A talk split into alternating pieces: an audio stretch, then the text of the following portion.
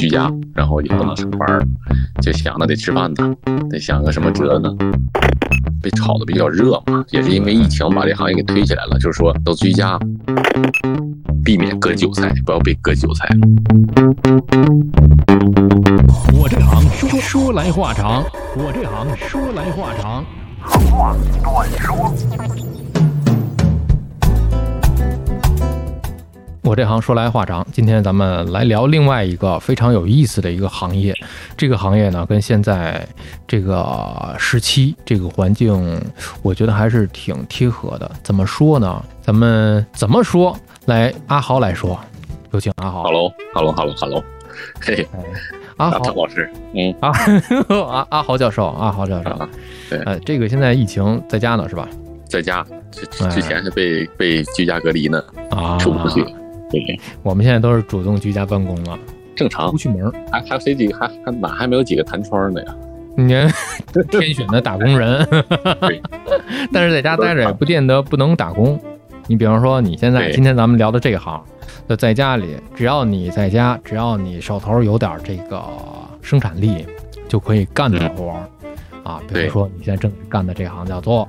叫做叫做现在最火的这行嘛，对吧？啊，大家对在网上最看的有有有声书录制，有声书录制，对这行开始也是就是有有点基础啊，然后有点什么基础呢？就是录制基础，就是用用用什么？就是用语言来录制？对对对啊，就有点这个语言语言演播什么基础，对，然后也是因为疫情嘛，然后这个。就居家，然后也不能上班，就想着得吃饭呢，得想个什么辙呢？对，这就是被有声书逼到了墙角。对，后来就是不想从事这有声书逼着你到了墙角，不得不去录制。疫情 逼到，逼到逼到这个墙角，不得不疫情逼逼疫情逼到墙角。对，如果不是疫情的话，现在阿豪这个企业已经能能够去纳斯达克敲钟了。对，出国也可以进去那玩意儿。那这个有声书录的是什么版本？就是普通话版本。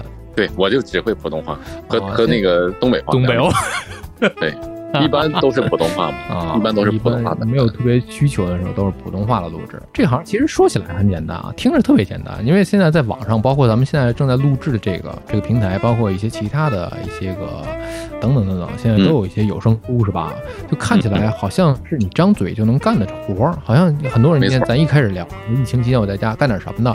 你在家，你总不能去干个机床，那不行。干个保洁，干个保，只能给自己家保洁，干个餐。饮只能满足自己的吃，然后干个什么呢？哎，只能干点什么能够赚钱的，那就是我张嘴录吧。就张嘴叫什么呢？这叫吃开口饭的。哎，我爱吃开口笑的。嗯，对，开口开口饭这行简单嘛，张嘴就能做，但是它又不简单，不是说谁张嘴都能干。对，这行业现在就是被炒得比较热嘛，也是因为疫情把这行业给推起来了。就是说都居家，然后第一，它现在是以一种互联网的形式，对吧？也不线下，不受空间限制，这第一。然后第二就是你有张嘴就可以，大家都会说话嘛，读东西就能赚钱。这一听大家都觉得，我靠，这这很爽啊，在家反正什么都不耽误，然后什么时候都想想想说两句话就能赚钱。我估计啊，可能正在听咱们这个播客的朋友也能够在微信里边经常会收到一些推送。比方说，呃，那个那个广告怎么写来着？只需要花费多少钱报名上这个培训班儿，然后上完之后，对。啊，还有最新版本？啊，最新版本就是更狠了，就是就价格战打的已经都都没有底线了都。啊，呃，一元让你三天有声什么让你有像你的声音变现，是这样。啊。啊，一块钱让你声一块钱，对，一块钱你就去听，但其实套路在门里边了。啊，你两种这这就有套路是吧？对，就有两种情况。第一就是卖课，这是一种变现方式，就是完了进来三节课，发现哎，你需要提高啊，你需要学习啊，然后一套课就来了，这第一。然后第二种就是卖话筒、卖设备、卖设备啊，卖设备。说你这个你试音，你不能拿手机录吧，对吧？手机毕竟还是相对。没有话筒那么专业嘛？嗯，然后好说你必须得具备一个话筒，那你在哪儿买呢？那我给你推荐一个吧，就这样。哦，基本就是那是这种两条，基本这两种套路。对，所以大家都觉得这个门槛很低嘛，你说话就可以。但其实，就像郭德纲老师说的，对，好，郭师傅说的，对，就他也是说吃开口饭的人嘛，那他讲的就非常对，他说这个门槛就在那个门里头，台阶在门里头。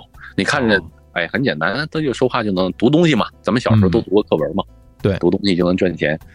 那门推开进来了，但是这个台阶在门里边。嗯，就你不开门你不知道，一打开门才知道。对，你打开门发现里边是一个这么高，是一个那台阶比你人都高。对，比登天还难。因为确实是这样啊。不说演播演播，你的表演能力，咱先不说这个，这还是属于高阶的，对吧？这是一个表达方面的。咱先说基本功的这个读这东西，你可能你基本功可能都没练过，之前那就得需要去练，对吧？需要去去规范你的那个口齿啊，各种。你可能读音还读不准，你怎么对读书呢？对吧？对。那听众都其实现在娱乐内容越来越多嘛，那听众啊，包括这个用户的这个要求越来越高，对内容的要求了，对，所以他要求越来越高。所以他不是说我能说话就能录，那你基本功的训练又不是两三天就能解决的，对吧？哎，你像主持人这阿汤老师主播主持主持，他需要基本功的训练，他不是一两天就改变，所以需要一个长期长期的过程。对，你看，这才是基础，才能有这个门槛去干这个事儿。先得有这个基础，对你才能承接，就是说就像一个。汽车似的，四个轮子先有了，你先能先先先有，你后边你发动机还没练呢，你怎么能跑出速度来？这些东西是需要天赋的，还得需要你去学习、去体会对生活的感悟，什么各种，对吗？对，这个活儿又不是谁都能干得了的了哟。对，看上去没有什么门槛儿，那这但其实门槛挺高的，在里边，因为需要你长时间的去学习。郭德纲老师说的，这个我是。什么说相声的小学生，嗯 啊，他都他都他都已经干了这么多年了，他还认为自己是小学生，还是小学生？所以这行就是这样，那因为你不断的学习嘛。嗯，那这行的教授都是谁呢？教授哪个兽啊？教授都一哪个教授？一只教授，教授都已经不在了。对，所以这个行业也是借着这个咱们这个节目给大家普及一下，避免割韭菜，不要被割韭菜，不要一说这个。啊，尤其是在各种平台上，短视频平台看到什么三天让你的声音就变现，嗯嗯，这种大部分一般都是有套路的。对，按理来说啊，就听咱俩这一期的人应该是付费的。对，应该是这样。我们现在都是声音可以变现，也不用太高，一块钱就可以。啊，一块钱就可以收听，一块钱就可以让你获得知识。对，一块钱什么买不了上当，买不了上当，买不了吃亏。江南皮革厂倒闭了，嗯，对，只需一块钱。其实就是说好的那一块钱能变现的这个事儿，其实真的是坑还是挺深的，是吧？对，所以我们就自己要有判断嘛。你可以变现，那你门还没开呢，先告诉你这行可以变现，一打开门，就像你刚才说的，傻眼了，一做太正对对对，所以就是大家其实要保持一种心态嘛，就是你从事这个，你觉得你首先第一你喜不喜欢，这是第一。啊，就你做这个事儿，第一点是你得喜欢，就说我喜欢这个，我你喜欢你才能愿意付出精力嘛和时间。不是脑子一热的事儿，对，然后你去愿意琢磨这个事儿嘛，对吧？你你练习的时候，你也会愿意做这个事儿，这是第前提。如果你说只是说为了说赚钱，哎呀，脑子一热，还这东西赚钱，我就我就我就去做。我劝大家还是就别干这个，你趁早换别的，哎，挣挣钱更快的行业。哦，还有更快的。那我们 做一下广告吧。还有哪些行业 可以赚钱更快？那我就去干了。对，对，所以所以就去干那个。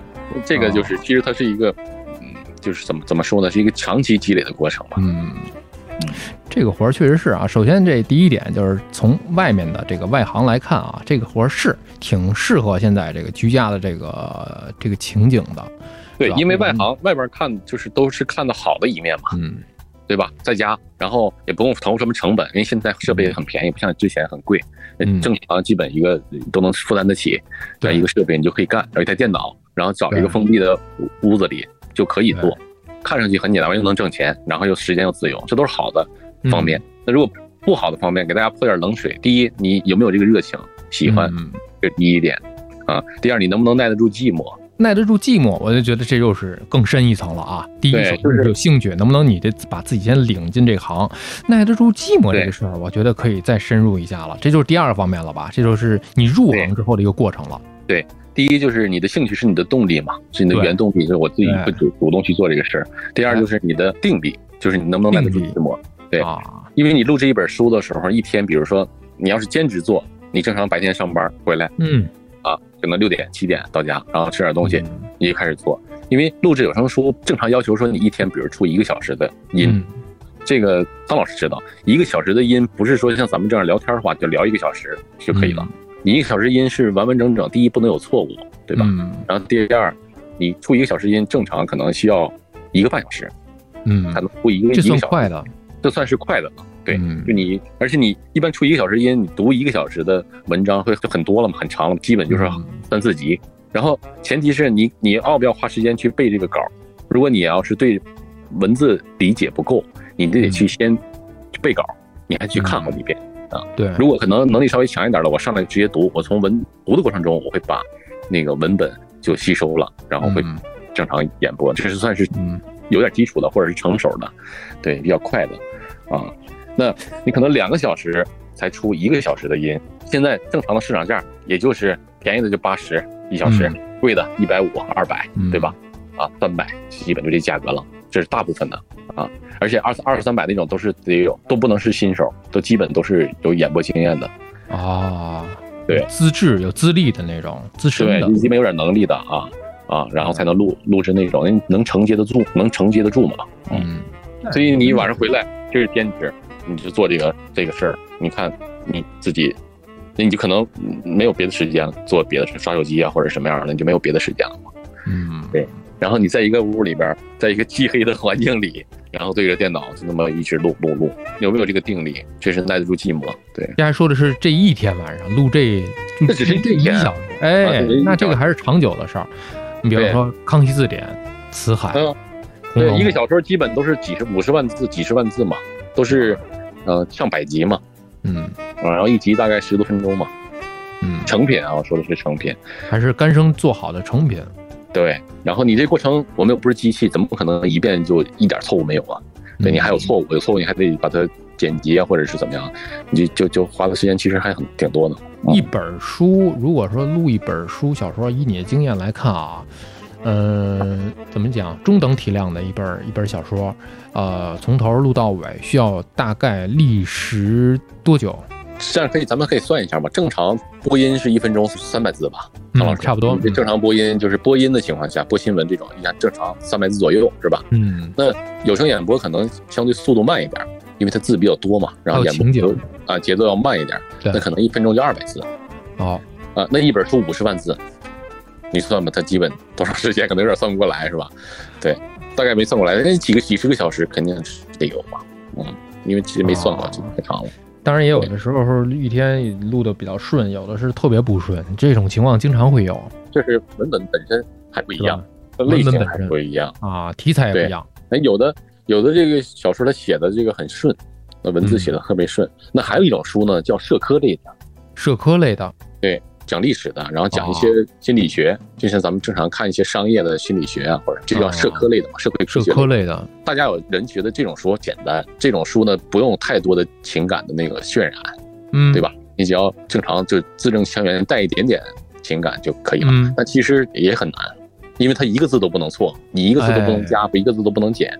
你说这个我就想起来了，我就感同身受啊，这个事儿确实我干过。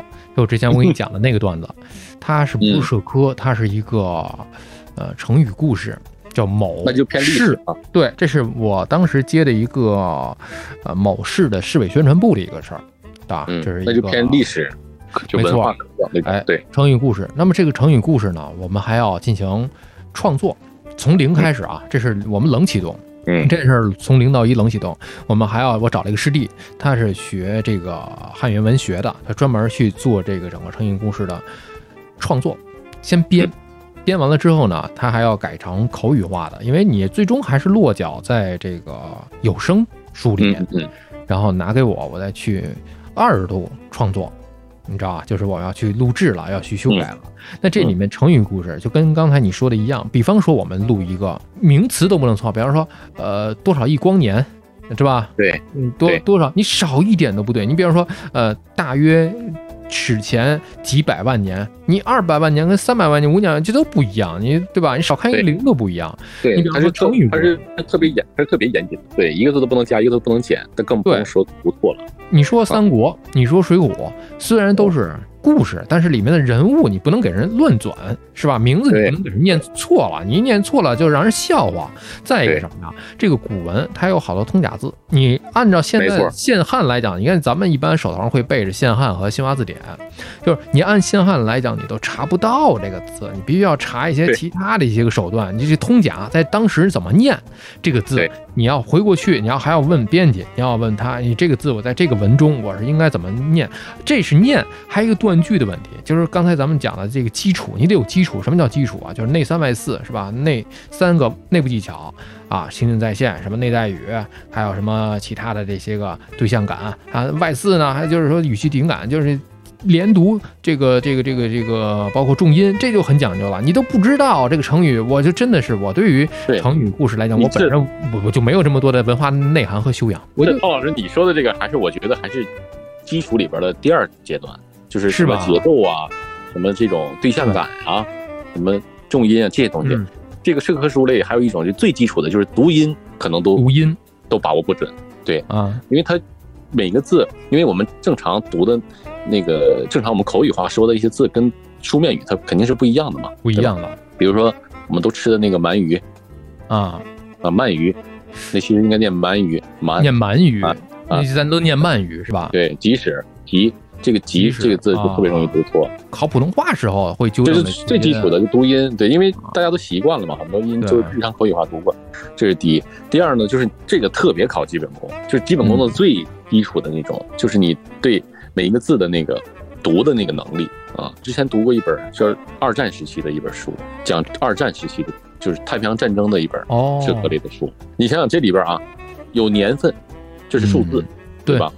有外国人名，全都是外国人名，外国人名全都是特别长，还带英字母，对。然后还有各种岛，太平洋上有各种各样的岛，瓜达尔卡纳尔岛岛的名字。第一，我们对这些岛的岛也不熟悉。第二，你读的时候就很容易卡壳，很容易对呀，你卡壳就得重新来啊。然后你破就得重新来，你就会影响你的情绪，影响你整个的这个节奏，对吧？然后心态也会发生变化。所以这东西就其实不是说那么简单，你读就行了，你还得顺畅，你还都那往后再说，你还得有情感，你还得有刚才说的有对象感，有节奏，有重音。还咱没先还没说这些，就说你能把它读下来，读顺了这一句话，而且它一句话特别长，有的时候。啊啊，对，刚才还没说完，战争里边还有各种型号的军舰，哇，飞机，对吧？什么大和号，什么武藏号，这日本的军舰，什么战列舰、驱逐舰、潜水艇，嗯，航空母舰，各种这这些东西，这都不是我们日常口语总说的这些词，这谁会接触得到呢？接触不到啊。对呀，所以这个东西你说演播的时候就其实就很难。这种书你看着很简单，那就读嘛，反正都认识嘛字儿。对，字儿都是字儿。对。要读到一块儿，这个名字真的是太难了。对，而且你像我们正常说话这样就很自然，但是你要对面对着话筒呢，戴上耳机面对话筒，从耳机里边听到你自己声音的时候，你不由你开始肯定就紧张，你一紧张，整个连带你心理变化，然后嗓子也发紧，嘴也不好使，然后又更堵错啊。所以这个东西真的没有那么简单。哎，真的真的是不是说一张嘴就能吃的饭？对，说现在这个适合什么？最多的就是什么适合什么居家宝妈是吧？带孩子的什么母亲，或者是说什么想自由职业什么的，对吧？奉劝大家，一第一你要喜欢，第二你确实得有这个基础，然后第三你能耐得住寂寞。耐耐得住寂寞，第一是你得有这个耐心去学，就是你改你的这你你你得天天得练基本功嘛。这还是磨刀的时候呢，磨刀你就得耐得住寂寞啊，你得耐得住寂寞了。你还别说你砍柴真正干活的时候，对，砍柴的时候了。哎，你说那个外国人这个名字，我特别，我我就印象特别清楚，就是这是话剧里面，就是孟京辉他曾经有一出话剧叫做《两只狗的生活意见》，里面呢就有一只狗叫来福，来福呢它是一个简称，就说来福的全名叫什么呀？莱德里克·库德里希·阿克西姆啊，马克西姆维奇啊。什么比什可夫、唐美夫，就这种巴拉巴拉一大堆，你要给他就演员，你要给他夸张的表现出来。你想这种一连串的英文名，尤其是有点有点像这种，还不是美式的、俄式的那种，是吧？对，就欧式的，越很难很难你去表达。你包括说，你说二战这，我讲了很多的武器呀，什么这是它的命名啊。对，因为因为他外国人名，他全名，因为你写到书面，就是写成书的时候，他书面文字他就会要把名字写全嘛。但是他学名字确实太全。那有的我见那种就是，比如麦克阿瑟，比如麦克阿瑟啊，这个麦克阿瑟啊，他是麦克 W E，他他其实中间还有还有字，但是确实太长了。然后笔者就把它作者就把它省略成这个首字母，哦，叫叫比如说叫麦克什么 W E 阿瑟，但其实这是他的全名。但是他写到文本里边，写到书里边，他必须得把名全名写清楚。那你播讲的时候，你要播讲全名，你要全都得读啊，你全都得读，读成 e 那个点儿 e，那点儿就不用读了，一般就是直接读。对，哦，他有什么就念什么，有什么念。对，那因为一字不唱嘛，适合书要求你一字不能唱，对，不能多，不能减。你比如说有声书呢，那种旁白，你可以自己发挥一下，有一些语气词啊，或者是一些啊，对吧？得地得呀。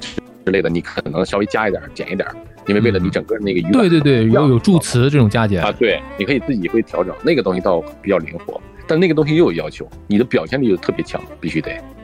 啊，对，你要必须把人，你比如说旁白，啊，大家说旁白很简单，不像角色，那旁白也简单就念嘛，那其实旁白也是角色啊，对，旁白它也是角色，有的旁白是以我开头的，是以我第一人称啊，哎，对我我怎么怎么样，我怎么样，第一人称的，还有一种就是以第三视角。就上帝视角，我来给你讲述这个事儿，那你应该怎么表达呢？那又不一样。所以这个东西就确确实这这要学的东西太多了。对，哎，看似很简单，就是看似很简单，对，看似特别简单，因为你大家都能说话嘛，大家都会都会说。那也就是说，现在现在我知道这个有声书这行业其实就是良莠不齐，就是各种就是鱼龙混杂，对吧？有这种正儿八经的，还有那种啊，可能上不了台面的也都有。啊，就是比方说灰色的擦边球的，是那种，因为反正我就感觉录了那一次之后，我就再也不想接这个活了，因为太难了。因为这个成语这个东西给我弄的，哎呦，当时我是上了班下班，然后就这个就开始录，然后满身大汗，还是夏天，印象特别清楚。当时基本上每一页都会要问一遍这个我们的文案，当时怎么创作的？你这个这个我都不会断句，你真的我这个反正知识量太有限了，非常匮乏。您基本上您这还是。有基础的嘛，你这还是我就不会断句，真的拿古文来，我不会断句的，这这太难，这不是你是汉汉语，但是它不是那个文字，不是那个东西，对对，它不是那个东西呀。像这种古文的是最难的，是是是文稿里边演播是最难的，因为它第一它的字特别少，然后还有一个就是就像您说断句，他不知道在哪断，你知道吧？他可能就四个字这一句话，然后你对对对对对对对，然后四个字加上后边那六个字。怎么断？连不连？还是中中间怎么断？还是直接就连过去？逗号要不要停？这个东西就是案头工作就特别的复杂。对，所以这里面提两个两个词，就是干这行都知道，叫背稿。这个背稿要分广义背稿和狭义背稿。广义背稿那就是你得平时的一个知识量的一个积累，你真的知道这个事儿，你知道吗？比方说你刚刚提到这个二战，它里边可能会提到一些啊。名词敦刻尔克大撤退，你看不？你要不知道敦刻尔克的话，你可能念起来敦刻尔克，你这这就四个字你都不会断，是吧？这就可能平时积累。瓜达尔卡纳尔岛，你看是吧？这么长的名字，对，就是你得去了解当时的历史，是当时这个战役到底是怎么打的，到底你看美美军是怎么赢的，日军是怎么输的，对吧？然后我们正常都认为啊，说那个二战的时候，日本偷袭完珍珠港，然后美国扔两个两扔两颗原子弹就结束了，对吧？正正常人都是那么理解吧？就哎是正常人是这么理解啊。看电影珍珠港嘛，哐哐两打完之后，完了两个原子弹就上上了。其实中间有很特太多故事了。那你要啊读这个文稿，你就得去了解，了解完之后再把它表达出来。这就是广义背稿，你得有那知识。对。这狭义背稿是什么呀？针对这篇，就针对这一篇而言，你这篇里边的所有的这些个，拿我们基本上以前是什么呢？就是以前没有这些个先进的电脑啊，什么设备之前，就是录东西都是打印出来，A4 纸打印出来，是吧？笔，对对，拿纸去画。画稿。其实现在可能就是干的熟了之后，你包括上节目，可能就端个什么笔记本或者是 iPad 就就去了。当然也必须现在这个份儿也必须得熟稿，因为我们假如说每天三点直直播，那你怎么？必须得开始书稿了。你看，书稿两个人要对一遍，怎么高低你得对一遍，因为有一些小情景啊，一些什什么的之类的，你必须得对一遍了。所以他对要求特别高。还有一个问题就是有声书它特别长，嗯，它一章一章一集特别长。嗯，你要是你要一天出一个小时音哈，那我再加上背稿，我再加上整个的那个什么，那可能其实投入的真是时间特别长。嗯，这是第一。那第二，你怎么样提高你的生产效率呢？那就得语感的那种把握，就我上来直接就读。我在读的过程中，我就对文本有理解，或者是我大概，比如说这一章我大概扫一下啊，大概他讲的什么意思，开始录。那每一句话你从读的过程中，你就要快速的捕捉哪个是重点，哪个是重音，或者他要讲什么东西。在读的过程中，对，所以不光是嘴的问题，其实更多的是脑子和眼睛。对，哎呀，对，都是这个有有张嘴就能在家录，不是你眼睛得看，你看这一行的时候，你得看下一行，他讲的是什么，哪些快，哪些慢，然后脑子还得反应快，你所以这些东西还得你休息好，还不能熬夜。还得吃吃饱饭，休息好，你才能有那个精力去做。哎呦，那这么说，这行根本就不是那种 你利用碎片化时间，我就可以玩起来那种，不是那回事儿啊。是那回事儿，就是像你这种可以，就是有有我也不行啊，我肯定有基础的啊，没没有有有基础的，没事。比如说我一天我录个半小时，录个一小时，我就当玩了。啊，我就当比如说，那确实有那个那这个东西说了半天都是难的地方嘛。那好的地方就是我进入到一个封闭的空间，戴上耳机，这个世界就与我无关了，我就进入到另一个世界了，对吧？啊，这倒是，然后这倒是，哎，它就会产生一种心流，然后我外界的烦恼我都忘掉了，我就进入到这个角色里或者这个故事里。嗯，啊，那你进入到另外一个世界的时候，你需要验验核酸吗？健康宝什么之类的需要吗？这里应该都不用，没人。那很简单，要不就是一个，要不就是一个惊悚游戏的世界，要不就是一个。历史穿越的带入角色了，就。哎，对，你就进入到另一种世界，然后表达过程中你就它就有一种心流产生啊，就当很放松，就是好的一方面，然后又能赚钱，又不白读嘛，嗯，不白念，不白不白念嘛，看不同的书，不同的小说。嗯，刚才咱们就是说了好多，就是大家可以避坑的几几点啊。一是给自己诊断一下，其实这说了半天就是给自己诊断一下。一是泼泼冷水，就这个冷水呢，主要是让大家自己自测一下，看看冷静冷静，对，是不是能够承受得了，是吧？咱们这一期说的是这个，给大家先泼一盆冷水，然后第二期咱们来说一说这行之所以能够有人干，也有人干的还是哎有收获的，究竟它这个为什么 Thank you.